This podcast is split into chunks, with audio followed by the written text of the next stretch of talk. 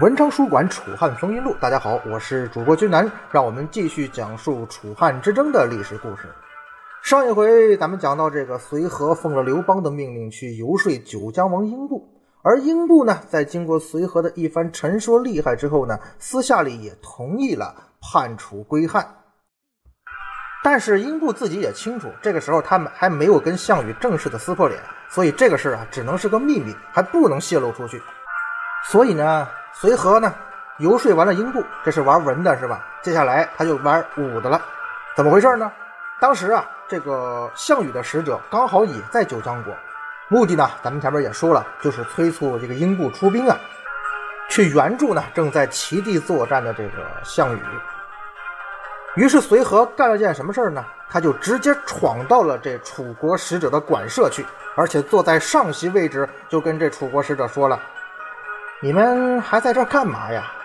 九江王英布现在已经归顺我们家汉王了，你们楚国凭什么让九江王发兵呢？随和这话一说呀，不光楚国使者感到惊讶，英布也是惊慌失措。你你你你怎么把这话说出来了？楚国使者一听，哦，得嘞，感情现在你们是一伙，那好，告辞，这起身就准备要走啊，是非之地嘛。这个时候呢？随和就劝英布说：“大王，事已至此，您必须杀死这楚国的使者，不能让他们回去告密啊！我们现在应该尽快向汉王靠拢，然后并肩作战。现在啊，不管您怎么想，嘿，您是不归汉也得归汉了。”英布一听，哎，没办法，那就按你说的办吧。于是杀了这楚国的使者，这么一来啊，可就是公开的背叛了项羽。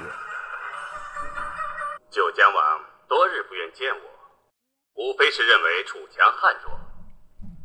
霸王一旦得知，会怪罪于你。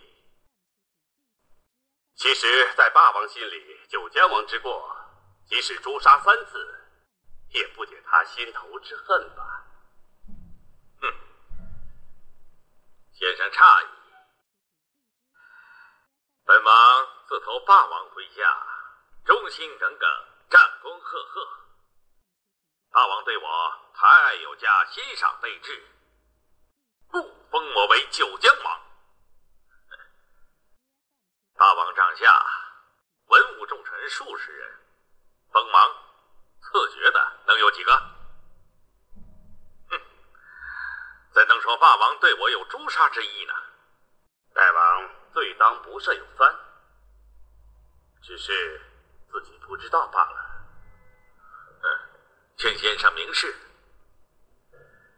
因为诛杀义帝走漏了风声，大王试想，从古至今，何人敢担当弑君之罪？哪怕是堂堂霸王，也要慎之又慎。但皆因大王之过，此事才闹得沸沸扬扬。汉王为义帝发丧。天下诸侯闻风而动，共讨逆贼项羽。大王试想，霸王心中是何等滋味？他即使倾东海之水，发南山之主，亦难为自己洗刷。此罪当不当诛？二为霸王北上伐齐，大王托病不出。以大王之勇，楚国但有战事，大王自当出任先锋。然大王却以体况不佳为由。拒绝随霸王北上出征。如大王前者所言，霸王对大王是抬爱有加，封王赐爵，而大王却如此回报霸王，此罪不当诛吗？三为彭城大战，大王隔岸观火，霸王回师彭城，以三万人马血战汉王五十六万之众，其艰难可想而知。六安距彭城咫尺之遥，然大王却未派一兵一卒前往助战，这岂不是欲置霸王于死地而后快吗？如此臣子，死罪不当诛吗？再者，霸王暗中放风，说坑杀秦降兵二十万，杀项王子婴和掘始皇坟墓的事，也是大王所为。把罪过全推在大王头上，各路诸侯一旦醒悟，说不定哪一天还要前来讨伐代王呢。这几件事都是霸王之事。哼，本王本王只是奉命而行。哼，现在却落了个落了个跳进黄河洗不清。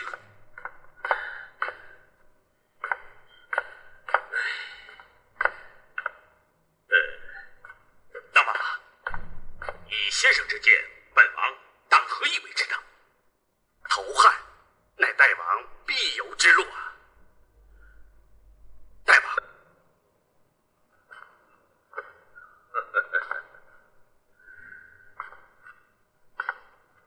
哎，汉王虽素有声名，然兵为将寡，彭城一战损兵三十余万。元气早已大伤，诸侯皆叛，他怎么能敌得过霸王呢？哼！若看眼下，汉王是不敌霸王示众，但看长远，霸王终将被汉王所败。何以见得呀？霸王乃匹夫之勇，妇人之仁，虽能征善战，但有勇无谋。又刚愎自用，积怨甚多，素有恶名。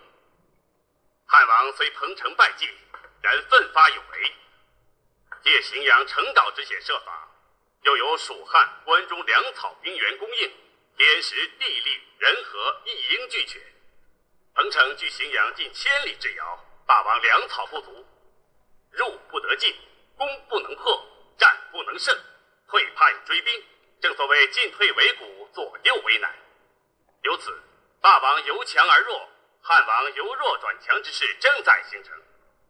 大王不依附于由弱转强的汉王，却非要效忠于由强转弱的霸王，难道能说是明智之举吗？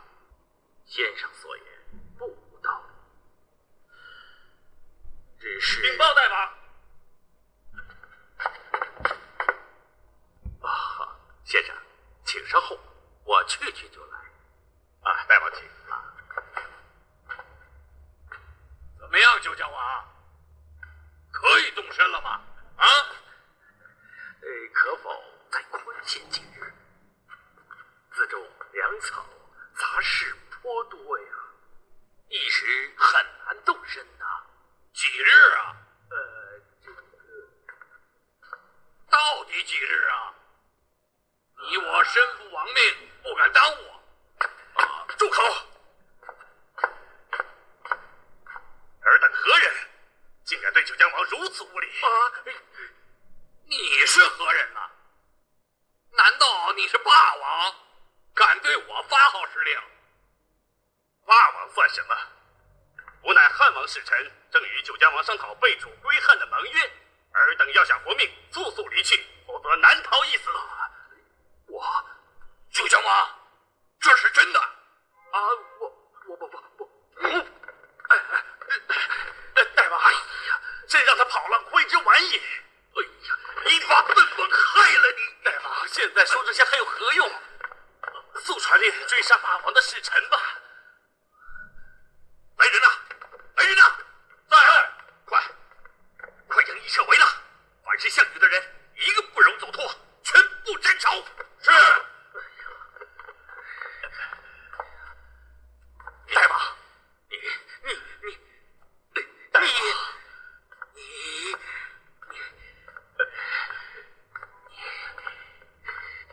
跟你说，我豁出去了，事已至此，我今日算归了汉了。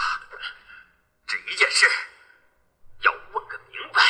大王讲，我在楚时深得霸王看重，不知。汉王如何待我？啊，大王，知道韩信吗？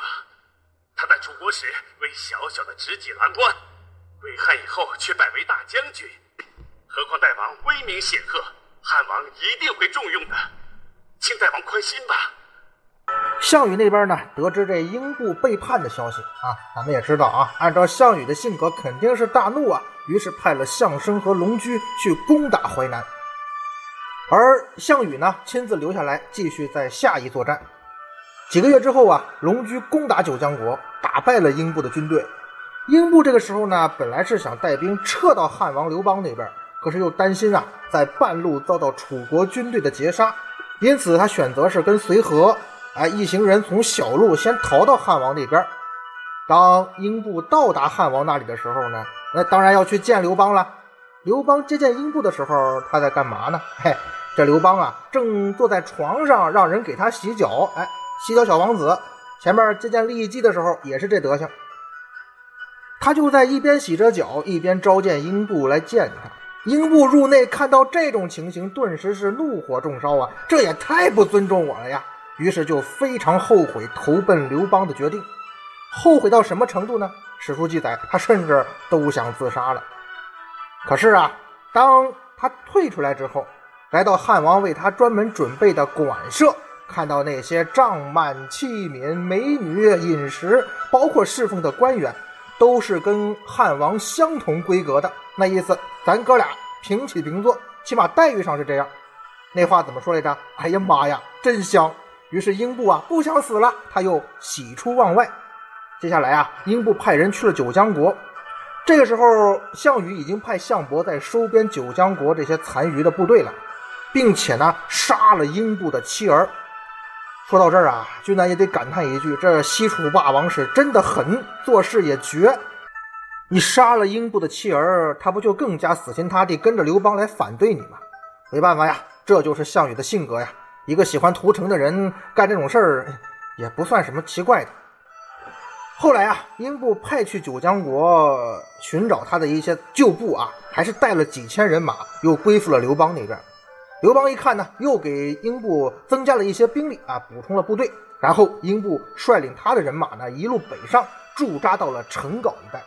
到这个时候啊，当年巨鹿大战曾经为项羽当先锋的大将英布，就正式的背叛了项羽，归顺了刘邦。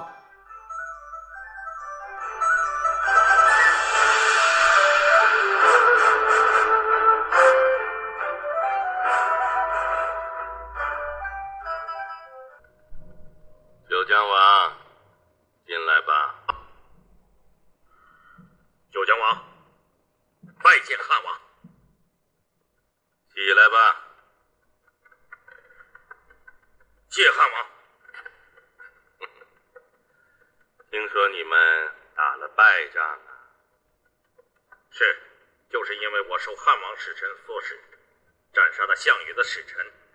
项羽派龙举率二十万军围剿九江，我苦战数月，终不能胜，只能抛家弃子投奔汉王，才落到这般地步。哎，好了好了好了，这些本王都知道，你快快退下去吧。去吧。大王，你这个混蛋！大王，本王英布乃天下堂堂英雄，听起来你这个小人的话，弄得我丧权丢国，家破人亡。今天还得看人家的脸色度日，我连一个奴仆都不如啊！大王，老子老子先宰了你，出出这口恶气！大王息怒，大王，大王息怒！汉王酒醉未醒，故而失礼。大王的衣食住行俱已安排妥当，即刻便见分晓。大王如若不满意，再斩杀本官不迟啊！当真？当真。好，九江王，请随我来。大王，请啊，请。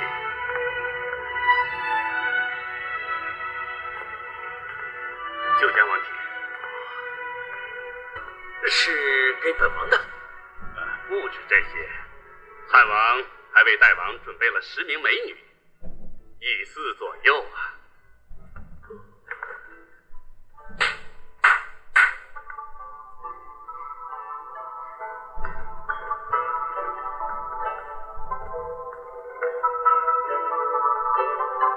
九江王，来呀，拜见九江王。臣妾拜见九江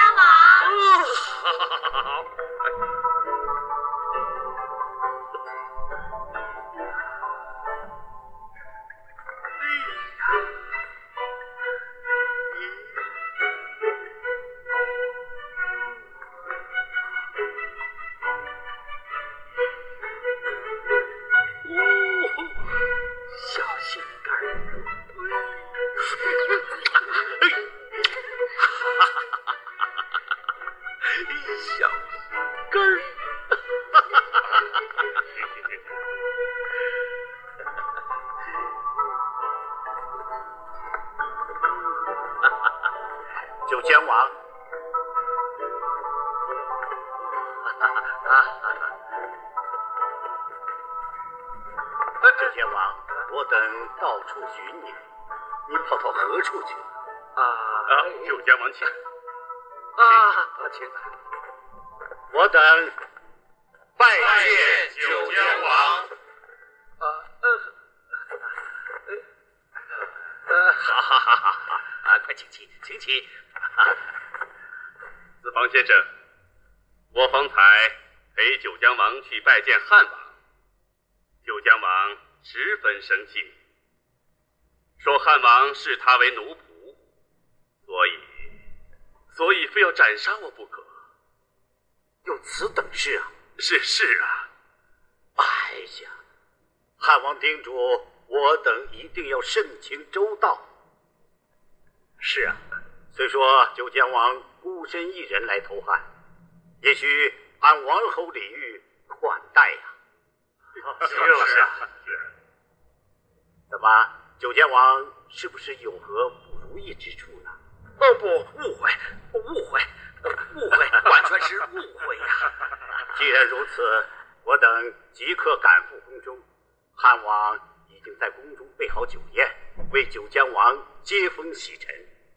九江王，请请，请请。先让这英布啊跟他这十位美女啊快乐快乐，咱们再说别的事儿。再看一下这个同时期的北方，在彭城之战结束后啊，魏王豹呢断绝了黄河渡口，是叛汉归楚。这个上一期节目呢，咱们也曾经聊过。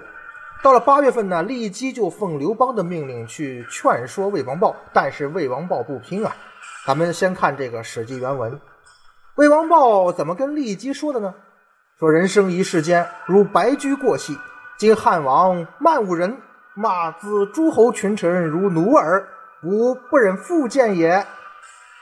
什么意思啊？就说人这一辈子白驹过隙，过得很快啊。汉王这个人吧，很不尊重人，他对这诸侯群臣呢，就跟使唤奴仆一样。我是再也不愿在这种老板手底下干活了，就这意思。同时呢，魏豹还派着使者联络项羽，请来了楚将项他。同时呢，他也派了自己的大将伯直和冯敬，分别驻扎在呃古城和临近关，就是今天的这个古城啊，就是今天山西永济市的开张镇古城村；临近关就是今天陕西的大黎东了。自己呢固守在安邑城，总督防备汉军的兵士。那刘邦很快就得知魏王豹这说法了，心说得嘞，你小子哈，魏豹，你给我等着。于是刘邦就命令韩信率领灌婴、曹参攻打魏国。汉二年，就是公元前二零五年秋，刘邦是任命韩信、曹参、灌婴为正副将，统领大军讨伐魏国。伐魏这件事儿啊，对韩信来说呀，那就是小菜一碟。从这个最后的结果啊，咱们也可以这么说。而从哎战前的一些事情啊，也能看出来这一点。怎么回事呢？在发兵之前呢，骊姬不是去了魏豹那一趟回来报告了吗？刘邦就跟骊姬啊进行了一番对话，他就问这骊姬啊，说这魏国魏王豹安排的大将是谁呀？骊姬说啊是柏直，这个柏啊就是松柏的柏，此其口上乳臭，不能当韩信。这是刘邦的话啊，说这小子啊，那肯定不是韩信的对手啊，那。骑兵的将领是谁呀？哦，是冯敬。刘邦一听是冯敬啊，就说了：“哦，这个人我知道，他是秦朝的将领冯无泽的儿子。虽然说也算贤能，但是他不是灌婴的对手啊。”刘邦呢，就接着说：“那这魏国的步兵将领是谁呢？是项他。哦，项他，这个项他是楚军方面派来的将领。但是刘邦说呀，项他这个人呢，跟项羽一样。”有勇无谋，哎，这个人呢也抵挡不了曹参。既然对方这三个主将不是我们这三个主将的对手，那此战我们必胜啊！不过韩信呢还是比较认真仔细的，他又多问了一句：他问这骊姬，这魏国呀会不会让周叔来担任大将呢？骊姬非常肯定的说：不会的，他一定会让柏直当大将。韩信确认这一点后。也是不屑一顾了。柏直不过是一个小子，怎能与我为敌呀？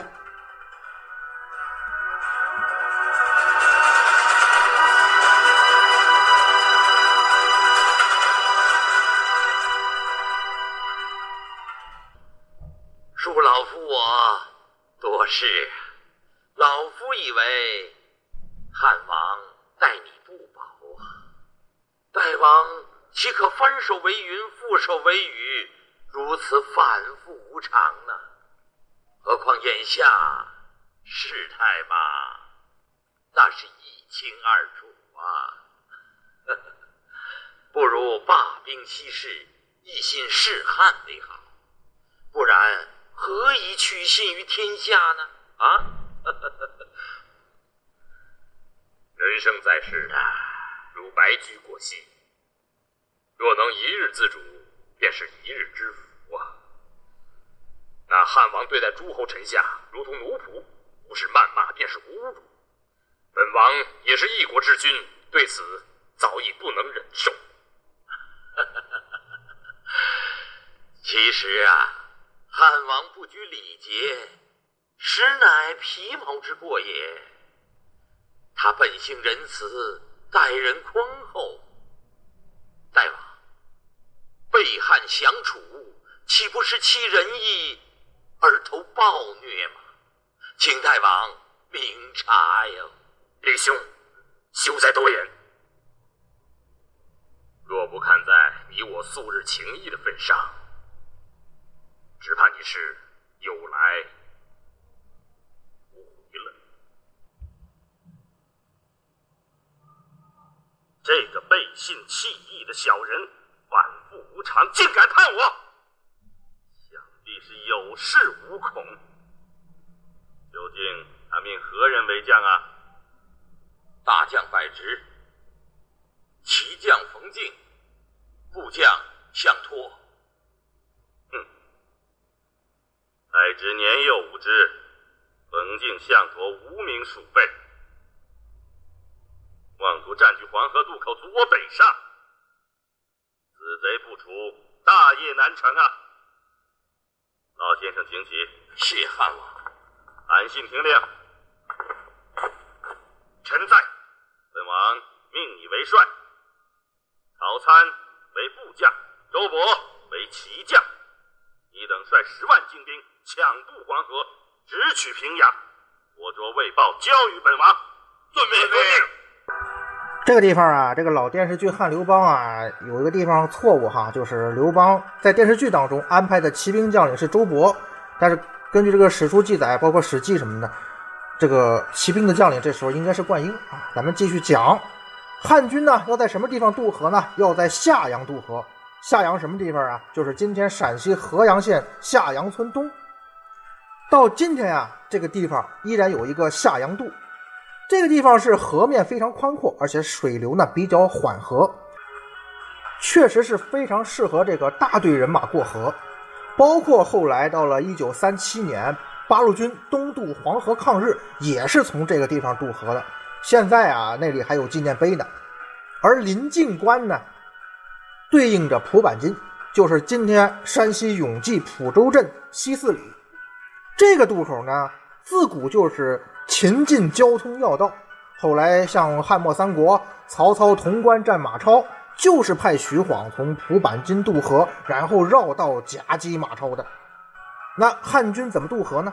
应该说是安排的方式是比较特别的，不是用船，哎，而是用木鹰渡河。这个木鹰是什么东西呢？就是以木匣覆鹰否，这是古书的解注解哈。以木匣覆鹰否，鹰否什么意思呀？为平之大腹小口者也，那就是说一个口小而肚大的罐子。所谓木婴呢，应该就是用木箱子捆着罐子的意思。显然啊，这是一个增加浮力的装置啊，增加浮力，而且你这样过河比用船过河更隐蔽，也更容易制作。做这玩意儿肯定比造船要快呀、其实有点像这个自制的小木筏了。这个渡河方式应该说是很有创意，而且防不胜防，得亏你韩信能想出来。而大军渡河之后呢，迅速南下攻击魏军的侧背，并且在东张击败了魏将孙次。东张啊，就是在今天的山西运城一带，靠近中条山的地方。此时呢，韩信率主力从临近关渡河，跟这个曹参的这个分兵啊夹击魏军，继而进攻安邑，就是今天的山西夏县，俘虏了魏将王襄。魏王豹得知这汉军进攻也太迅速了吧，眼看就要打到家门口了，惊慌失措，是仓皇的组织部队在曲阳。曲阳今天应该是属于河北保定了，在太行山的东路。已经属于华北平原的西部了，就说这个韩信的进军速度还是非常快的啊，眨眼之间已经快到华北了。但是咱们也可以想象啊，魏王豹这么对付韩信，他怎么可能打得过兵仙呢？不出意外被韩信击败了，只能是往东逃亡。最后呢，在这年的九月，魏王豹在东原这个地方。这个东原古城啊，今天已经属于河北石家庄了，就被汉军给俘虏了。俘虏了魏王豹之后，韩信率军北上，占领了魏国的首都平阳，也就是今天的山西临汾，并且呢，将这个魏王豹的母亲和妻子全部押送到荥阳。至此啊，韩信几乎没费什么力气就平定了河东五十二县，灭了魏国。而从发兵到平定河东，时间不到一个月。